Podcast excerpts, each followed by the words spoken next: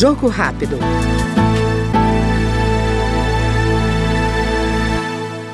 O deputado Dimas Gadelha, do PT do Rio de Janeiro, elegeu a renda básica, o combate à fome e o fortalecimento da indústria naval como prioridades do seu mandato.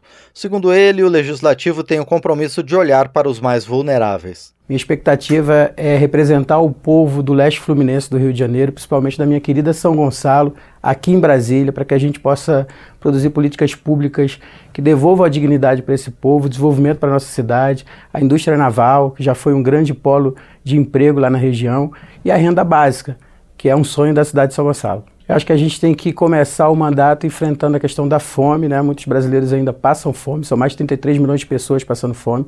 A minha região tem muita gente passando fome, que a gente possa gerar emprego também, melhorar a saúde lá da nossa região e do estado do Rio de Janeiro. A fila do, do Cisrega é uma, é uma fila muito grande ainda no Rio, as pessoas esperam muito tempo o tratamento, que a gente possa estar aqui no mandato brigando por essas pessoas. Jogo Rápido acabou de ouvir o deputado Dimas Gadelha, do PT do Rio de Janeiro.